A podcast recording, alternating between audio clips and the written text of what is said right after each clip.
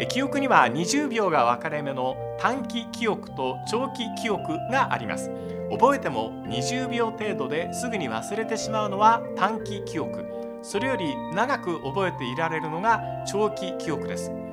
売れっ子の実況なら1週間で5試合を担当することも珍しくありませんそうすると150人の顔と特徴が一瞬で出てくるようにまるっと覚えてそして一旦全部忘れてしまうという能力が必要なのです今日はちょっとそんな話えこんにちは倉敷そうですラジオクラッキー今日は下田恒之さんをゲストに迎えてお送りいたします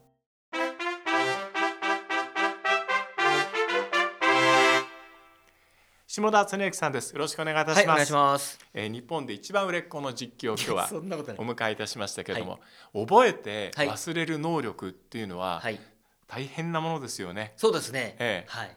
もう あのー全部覚えてたら頭パンクします。覚え方ってあります下田さんってあーでもあんまり意識したことがないか。まるっと覚えちゃうの見た感じで長い名前でもあんまり苦にならないかな。ああ、はい選手の特徴はどうします特徴はでもね、はい、その都度かな。その都度だからはい。えーとあの商売に差し支えない程度で教えてほしいんですけ どいやでもね覚える時にこれはこうだっていうかもう目目で残像的に頭に入れちゃう感じですかねああそういう覚え方するんですね。はいはいうーんだからそのこの選手はこういう感じでこうでとかメモ取ったりも当然しないですししないいんですか、しないですねそれは、へーただ試合中に始まりました、うんうんえっ、と割とこう同じパーマヘアでうん若干こう夕食系の選手がいます、はい、えー、とちょっと見極め難しいなっていう時に、えー、とこっちがスパイクが赤で、うんこっちが青でみたいなのをメンバー表に書いたりはしますけど、ええまあ、そのぐらいですかね。すごいな、はいあの記憶ってねはい、 20分経つと42%忘れちゃうんですってあじゃあ俺俺最近記憶力悪いなと思ってましたけどじゃあおかしくはないんだ1時間で 56%1 半そうか日経つと74%を忘れちゃうんですってはいはいはいだから意外と忘れちゃうものなんですけども、はいはいあの実況で例えば午前中に J リーグはいやります例えば、えー、何でもいいんだけど F ・マリノスとはい浦和のゲームしゃべります、でその後移動して、はいえー夜早い時間に、はい今度プレミアリーグでブライトンはい対、例えばえーフラムやります、はいはいでさらに今日はその後また深い時間に、あのーえー何でもいいんだけど、えーブンデスリーガーの一番深いところグラートバーハはといドルトムントのゲームがあります、はとい6試合覚えなきゃいけなくなっちゃうっていうふうになるじゃないですかで今はい5人交代制じゃないですか、はいそうすると1試合に1チームのフィールドプレイヤーがゴールキーパーを覚えなくていいから15人出るとすると1試合につき30人覚えなきゃいけないそうですねそれがあの3試合あると90人覚えなきゃいけないはいやってますよねでもそう考えると我々すごいですねすごいよね はいすごいよねだそっそうていう考えたことなかったな、はいなんかそういうことをやるのが当然だと思ってえスポーツ実況をやってたのでえで僕も下田さんもはい割とこうボールホルダーというはかいはいボールが動くしもべじゃないですか僕らっはいはていそうですね動くままに僕ってついていきますよっていうタイプの実況はい、なのはでいそうするとまるっと覚えざるを得ないうん、 1日90人そうっすねでそれが土曜日で日曜日になると180人になって 二刀ウィークにあったりすると大変なことになるわけですよい。やでも俺らすごいんですねそうですそれもね例えばあの馴染みのチームはいはい例えばブライトンをはい5試合担当したらもうこれは覚える必要ないですよねあそうですねそうですね残ってるから、はいはいあ三笘選手の周りにいるのはこういう選手だなって配置も全部頭の中に入ってるから平気ところが今シーズン初めてユニオンベルリンしゃべりますとか来るとうわちょっと待ってっていう。でさらにこうホームジャージの色が鮮明に頭の中にあるからはい黄色のユニフォームだよなはいで反対は赤のユニフォームだと思ってるのが真逆になったりするあーとこれパニックになりませんああそのユニフォームの色はありますります、はい、えでえ最近そのピンクとかねでそこはピンクかどねでピンクどっちだったっけでもそこからレスポンスのズレは生じますよいや本当そこではい0コンマ何秒のズレが割と僕たちって致命傷になるんですよもうねま。さにだからええ一番困るのも、でも本当におっしゃったシャツシャツユニフォームのはい、あのちょっと気をてらった あの蛍光の緑とかねはいそれはないんじゃねえかでもこうえでそのやっぱ色で色のイメージで覚えるっていうのは倉石さんと僕も一緒で、はい、ドルトムント黄色、ええまあ、バイエルン赤、ええシャルケ青みたいなので言うと、えーシャルケが今日サードユニフォームですっつはいって、例えば、うん、オレンジとかってくると,、えー、とこっちはどっちだったっけな、はいシャルケかってなった時にもうパッとボール持ってるや選手が普段だったらば、例えば、えー、とラッツァとか、えええー例えばグライムルとかってはいパッと出てきても、うんえーユニフォームの色が変わった時にあれどっちだったっけなこれはグラドバッハかシャルケかどっちだっていうので少し黙ったりしますあと時間的なハンディキャップってありません 時間っていうのはつまり朝の4時からのゲームとかあー5時からのゲームっはいはていそこの時間にはい1日のピークを持ってくるっあもてうなかなか難しあもうもうもいうでそれも例えば1日の中でその仕事だけだったら自分の管理の中でできるけど J リーグ行って電車で移動して帰ってきはていで一旦家戻ってきてであの整え直してからまた出かけてっていう中での4時っていうのはまた条件が違ってきてはいで僕らの使ってるモニターって今日言い訳トークみたいになってます いやいやいやちっちゃいモニターで、はいはいでうちで見てる方がでっかい大画面の70型みたいなので見られるとあなんでこんな選手間違えるんだってそうおっしゃいますけどもっていうエクスキューズはあるよね。あれもうエクスキューズしかないっす ないはい、いやでも夜の中継ってでも本当難しくて難しいだ倉石さんは寝ないでやるんですかえ僕最近仮眠は取りますあそうです取らないともうダメな年齢になったあ、ええそうですかあじゃあ、はいえ今までじゃあ寝ないでやってた寝なかったですええ本当ですうんか、寝ないで平気だったいじゃあちょっと俺よりすごいわ全然やいやいやいやいベーやスすがごくないいやいや僕は何年前かな不利になって割と早いタイミングではい寝るようにしたんですよ、ああそれ大事ですよ絶対大事だ例えば、はいえっ、とブンデスリー今だったらブンデスリーガ、うんえー深夜27時半、まあ、すなわち朝3時半キックオフ、はいえーっていう時は、まあ、スカパーさんなんで、ええー東洋町にホテルを取り、えうんえー夕方入り、はいえー8時か9時ぐらいに布団に入り、えええー56時間なんとか寝て、うんでも深く寝れないですよはいで寝てで2時ちょっと前に起きてで2時半ぐらいのい入りでスタジオ入ってええでそこからちょっと温めてやるみたいな感じにしてるんですよねホテルにいる時って気使わないですか僕らってどうしても喉の調子とかこう寝づらいとかってあると、いホテルに行くのをためらったりとかすることもあるんだけど、はい下田さんそこは調整はどうなさってるんえっ、ですか、とホテルに泊まってその前段階で5時間でも6時間でも布団に入る時間を取ることを優先しますなるほどだから寝るじ寝られる眠りが浅いのはまあしょうがない、しょうがない、はいうん、それはしょうがない、家で寝れば例えば同じ早い時間に寝てもうん、 5時間だったら5時間の睡眠の質は多分高いと思うんですけどそうですねだけど家だとうん今度そこからスタジオにタクシー乗っていくそのストレスがねあ1時間とかかけてうんでタクシーを呼ぶあ、うん、夜中いなかったらどうしようかなとかっていんうんううストレスよりももう歩いて行けるところに泊まっちゃってなるほどねで眠りが多少浅くてもうん布団に入ってると休みは取れるのうでんうん休んだ上でやろうと。うんただ眠りは明らかに浅いのでえそうするとちゃんとこうしっかり睡眠取れている時に比べると、え、うんえー起きてこうなんだろうな映像とか見た時にやっぱり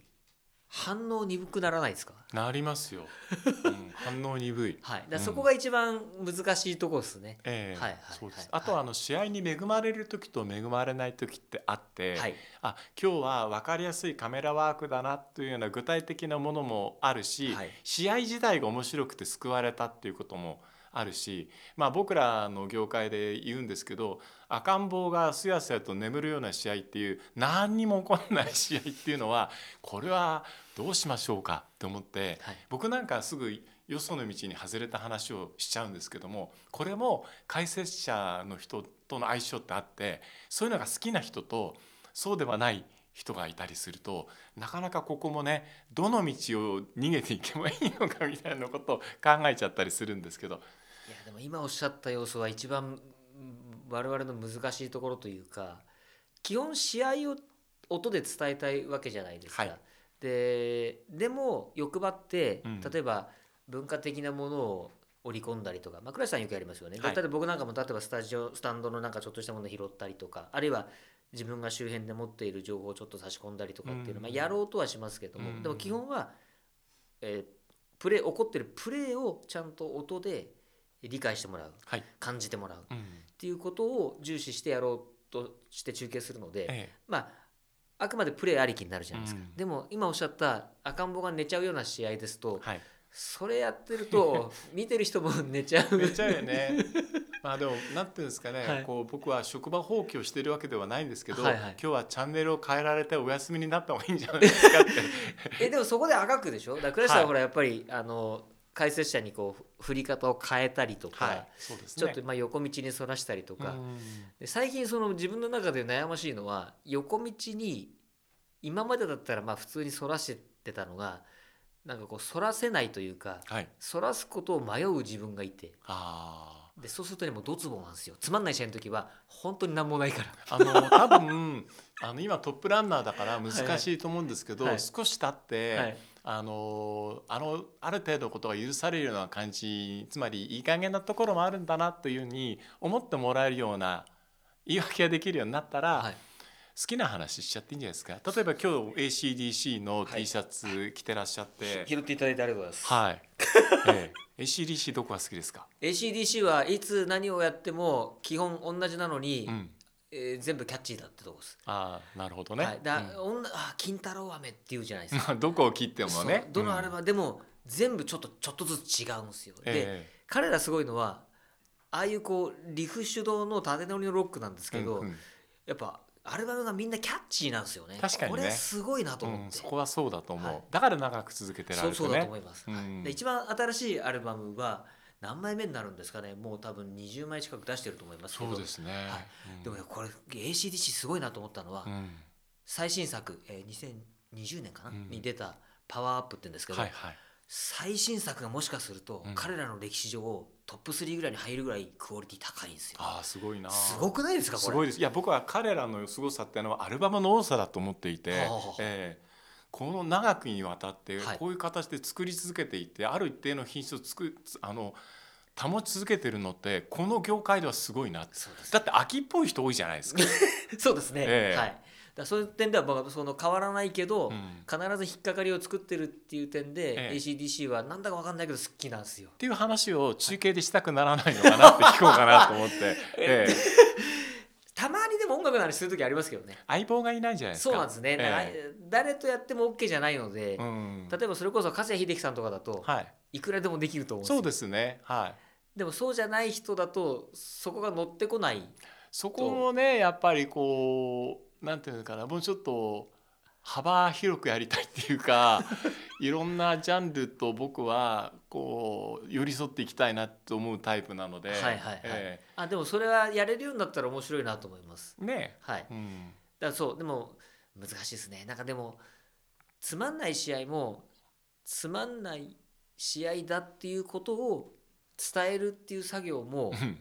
伝え手として、はいまあ時にやってもいいのかなとそうですね。でこれはだからたくさんいろんなものをハンドルさせてもらえるチャンスがある人間だから、まあ、許されることなのかもしれません、ええだから例えば当該のファン僕この間フランクフルトでブレーメンって一人実況でやって、うんああ一人だったんい、でやすもうか。これがもうえ倉石さなんで一人だったの？いやそれはたまたま一人でやってくれって言われて、まあ、あそれを僕は仕事を受けただけなん受けたんですね受けました受けましなたるほそどれで、でもこれがまあ赤ちゃんが寝るぐらいだったら倉石さんまだいいっすよどんなんだったもうねミスしかないゲームだったうわーきついね あの特にきっちり実況しようとすると、はいミスが明らかになるんですよね。そうそうそうで僕ね昔言われた J リーグの中継やってる時にはいはい倉石さんの中継つらいって言われたことあってはあはあ「えなんか僕悪いこと言いました」ってこう聞き直したはらいやあの本当にミスをミスだというのが分かりやすい中継なのであ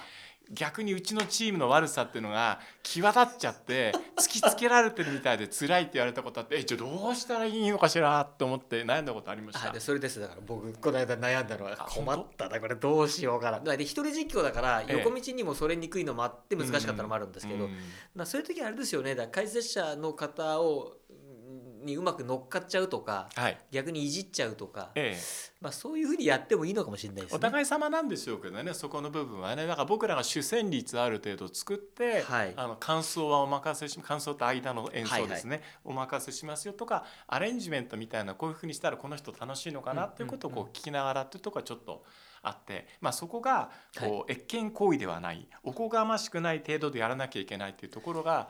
アナウンサー額縁論みたいなものもあるんだけど、はあはあこう額縁でああって症状をこう際立てるのが君たちの仕事だよみたいなことが昔言われてたんですけど僕そういうの嫌いって はいはい、額縁じゃないからねって言って額縁の方が目立ってもいいですかっていうところもやりながらの実験放送みたいなものもあってでなんでかそういうことできるかというとフットボールって本当にしなやかなうん競技だから、 うん、ええそうですね。多様性があるので、うんそういうのもあるんじゃないかなっていうのを海外の中継を僕は見ていて思いました。はいはい。このえでもはいはいはい。あどうぞどうぞあの倉石さんおっしゃっててもその額縁論って多分日本独特だと思うんですよ。そうですよね多分うんでもうちょっと多分海外とかだと、うん南米とかだと実況者も主張はするわけでしょ。はいはいでヨーロッパとかでも解説は解説をする実況は実況するけどもえ立場は対等だと思っえてういんて、うんでも日本の場合は僕まあその放送業界で、えーじスポーツ実況に携わって、えーなんとなくのニュアンスとして感じるのは実況者は解説者を立てるものっていう、まあ、ちょっと言うと線引きで言うと解説者が上うん実況者はまあなんでしょうね下っていうか、うんなんかそういうこうヒエラルキーめいたものが日本の放送はちょっとあるような気がして。そうですね、はいうんうんだけど向こうはねコメンテーターだもんね、両方ねはいそうそう、んだからそうそうなんですよだから、ええあの対等の立場だから、はいそのお互いがお互いを生かし合えるような関係になってなければ多分ダメでうんそのニュアンスがまだそのなんだろうな人によってとかあーあんまりそれが浸透してないケースもまだ日本はあるのかなってそうですねちょっと感じますかねうん島田さん変えていかないとねそこ変えのら部れ分るかな変えられるんじゃないですかすごい力強いもの持っていて、勇気ないんですよね ACDC の話をするそこはもう上手にカッティングしな がらわかりましたそうカッティングで B メロ C メロ行ってほしいなってそうですね頑張りましょうじゃあ思いますけどね、はいうん下田さんの魅力っていうと例えばハイトーンで、はいこう自分の好きなチームがゴールを上げたところにこう気持ちのいいはいうんあの、まあ、快楽に似たようなそういうものをこうもたらしてくれるようなゴールシーンの声だと思うんですけど、うんうんハイトーンってそういう音楽から来てるとこってあれ歌ったりはするんですかカラオケはしばらく歌ってないですね。はい歌いますよ。歌うんですかジュリー好きっす。沢田研二さんそうです。ああジュリーはまあそうですね。ジュリーの6何歌うんですか番古いのから新しいのから歌いますけど、うん意外とレイジンとか好きです。あなるほどね、はい、えあえのセクシーさは、うんまあ、ジュリーす、まあ、ジュリーはやっぱこういでたちがもうそのまま花があるじゃないですそか。うですねあれがまあ僕の中でやっぱ相当ツボで、はい。太陽を盗んだとこって映画見ましたあそれは見てないな。ぜひ見てくださいそもれうジュリーの映画ジュリーです色気ムンムンですよそれいつ頃の映画ですか。もう昭和の70年代なのかなあの1900ですね、はいはいはいええもうそれは要するにこう学校の先生があのなんていうんですかおとなしくしてるような学校の先生が、えっと原子爆弾かなんかちょっと思い思い出した爆弾作るんですよ。はははで爆弾を作ってそのために放射能のそのプルトニウムとかを盗んだりこういろんなことしながら裏の顔ででもって作っていってこれを持っている男なんだっていう形の中で、はい最後はこうで菅原文太があ舞台が出てんだ。が、えっと、出てくる刑事が、はいなんか無敵品のすごい死なないすごいやつが出てきて高等無けなところはあるんだけど、はいこれと色気ムンムンのジュリーでジュリーがこう放射能系の物質とか扱ってるからあのかっこいいジュリーの毛がボソって抜けちゃったりとかえっってドキッとするようなシーンもあったりするんですけどこれはねちょっと面白い。それはあれですか DVD とかブルーレイなってるになってますかなってるあじゃあ見てみようどっかでサブスクとかああったらぜひご覧、はいもう沢田研二好きならはいいっやていうところはいで見ていただきたいなと。あのいつだかジュリーとデイビッド・ボーイが並んでる写真があってああいいですね。でボーイってすごいじゃないですかそうですね。でやっぱ彼もどんな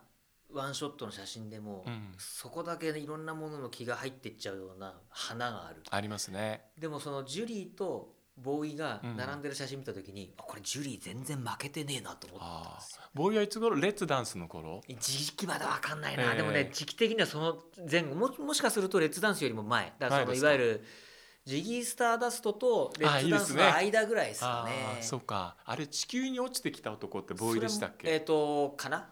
世界を売った男違うな、うんうんうんはいはいはいいいですねはいうん、そそううかジュリー歌うんですねジュリーはいカラオケあちょっと話それましたけどそうカラオケはそうですね、ジュリーも歌えますしこう例えばジュリー歌うことがこう実況に役立ったりかするかっていうところのは話をしちょっと最後したいんですけど、えっと、えっとカラオケは役には立ってないです立ってないだけど、えっと、僕ねやっぱハイトーンっておっしゃっていただきましたけど、うんうんうん高いでしょ声高いですでこれでもね低くなったんですけどこのえ高い声が、えー子供の頃やっぱコンプレックスでああで僕自分の声好きなアナウンサーってあんまりいないよねま あそう 実はねそうですねえでえっと小さかったんですよ今1 7 0センチぐらいあるんですけどえあ身長がはい、はいえっと小学校中学校ぐらいの時は、はいい、つも、えー列の前三前から3番目までに入っちゃうんですよなるほど時にこう横に手を広げるあ一番あの体先頭育のの人 そうでねすねはいはいえあれってでも男の子的には嫌なんですよねやっぱり一番前でうんチビだから、うん小さいから、えうんで、えー体も小さいで声も甲高いで音楽の授業で、はいえー合唱をやるじゃないですか、はいはいでえっ、とボイスソプラノだはい、で、えっとおお男だとう下がアルトかなアルトですねそのアルトじゃなくて男2つあってもっと下高い方がテナーなのかな、ああまあバリトンまで低いとかいろいろありますけどはいね、ええでも小学校だとそんなことなそう小中いぐらいだと、はいうん中学の時かなって、えっと、いテナーで,、でみんなあるとかで下の方がやっぱ音が低いの方がなんとなくこう、なんですかね優越感があるじゃないけど、うんなんかみんなそっち側をやりたがるというか、ええでもあのある程度声の質を見ながら上のパートをやらなきゃいけないで、はいぼ僕の場合はもう下はやりようがないぐらい声高いんでなるほどへえ でなんかそこがやっぱこう声が低い方が大人みたいな声がでもあれですよねあの背の低い方が声帯の長さでいうと高音には出やすいんですよね、あそうなんですかうんあ身長がそうなのか高くなると今度は震える領域が変わってくるから低音になってくるっていうのはもうこれは生物学的なはいはい話になるんですけどじゃあしょうがないんだな。ででもそうだ高いところを持ってた方が実況って得ですよね。あ実況に関してはそうだと思います。ねだからそれが大人になってこの仕事を得た時に、うんいあの自分にとってのコンプレックスではなくなりました。はあーなるほどね。い、はいうん。だけどあのい当時若い頃はそこの声は多分あんまり活かせてないです。あの張った声っていうのははいいつ頃からですか、前からできてたんですか張るっていうかねやっぱ最初は喉でがなってるんですよね。ででそれがあの違うよって言われたことがあって、えええっとまあ、局にいたので。曲穴時代に。はい、はいえっ、と上司まあ上司になるのかな、うんえーから「いや貼るのはさいいんだよ貼るのはいいんだけど喉にかかってんだろ、うんうんうんその喉にかかってるのは良くない」っあーて言われて、えそこから要は喉にかけないけどうわって出すためにどうやって音を出したらいいのかっていうのは考えるようにはなりました。なるほどね。その人の一番いい声はやっぱこうリラックスしていて、はいちょっと大きな声の中に一番いい声はあるって言いますけど、はい実況されてる時って今このマイクに立ってる時よりも大きな声ですか。だと思いますよ。ああ僕変わんないんだよねで。それはすごいな とい思やってすごくない。で多分音声さんはええ倉敷さんだとフェーダーの上げ下げはやりやすいと思います。ああ。で僕の場合だと張った時に急激に上がるんでそうですよね。でもスポーツアナウンサーって多分そうだと思う大抵は。ですかうん。ただ振れ幅は多分僕はねでかいんだと思そううですよね。だから音声さんにはいつももう本当に感謝しかないですうん。であの人たちはもう音の調整まで全部やってくれるからでもねそこの緩急緩急というか高低か高低の振り幅っていうのが下田さんの中継の一つの魅力ですよね。そうっすかうん、静かなところからわーって杉本清さんじゃないけど さあバラバラっとしたスタートでってところから入っちゃって、えでえも最後はね「あっと上がってきました」みたそいうなそう感 じでそうそうテンション声がね、はいはいトはいーンの変化があるはいはいはい杉本さんって、だそうだなであのぐらいこうこういうもうちょっとこうなだら滑らかなうん上げ下げができるといいですけど、僕の場合はこう割とキューンっていくもんねそうなんですよ、うんだから2足3足から急激にハイトップにいっちゃうんで、だああから視聴者側も急に叫ぶからうるさいと思ってる人いると思います。うるさいかどうかは分かんないけどパーンってマックス来るのはすごいなと思うんですねはい、うんああの反応はでも確かに僕の色ですよね。ああ確そかのに瞬間でこう要は急にうんなんだろうな、ゼロに近い状況からうん急に発火装置で火をバッと上げることができるっていうのはなるほどこれはでも試合ってそうじゃないですかそうですねゴール前のシーンってやっぱ急にあそこだけサポーターの沸点が上がるんで、うううんうんまあ、そこに自分の音も合わせられるっていう点で言うと、まあ、これは天から授かったものだと思いますけど、うんうんまあ、自分の特徴でありなるほどね、かなと思いますね。うん、はい、こう子供の頃コンプレックスだったものが、はいいい形で今は役に立っていて特徴になっていてはい、ラッキーですね。いいこといやラッキーだいい話にまとまった気がする、 え実況テクニックトークあのこれからもまだたくさんあると思うんで、はいまたあのお声掛けしたいと思いあますあねりがとうございます。よろしくお願いいたします、はいえ今日のゲスト下田恒之さんでしたどうもありがとうごありざがいとうございましましたた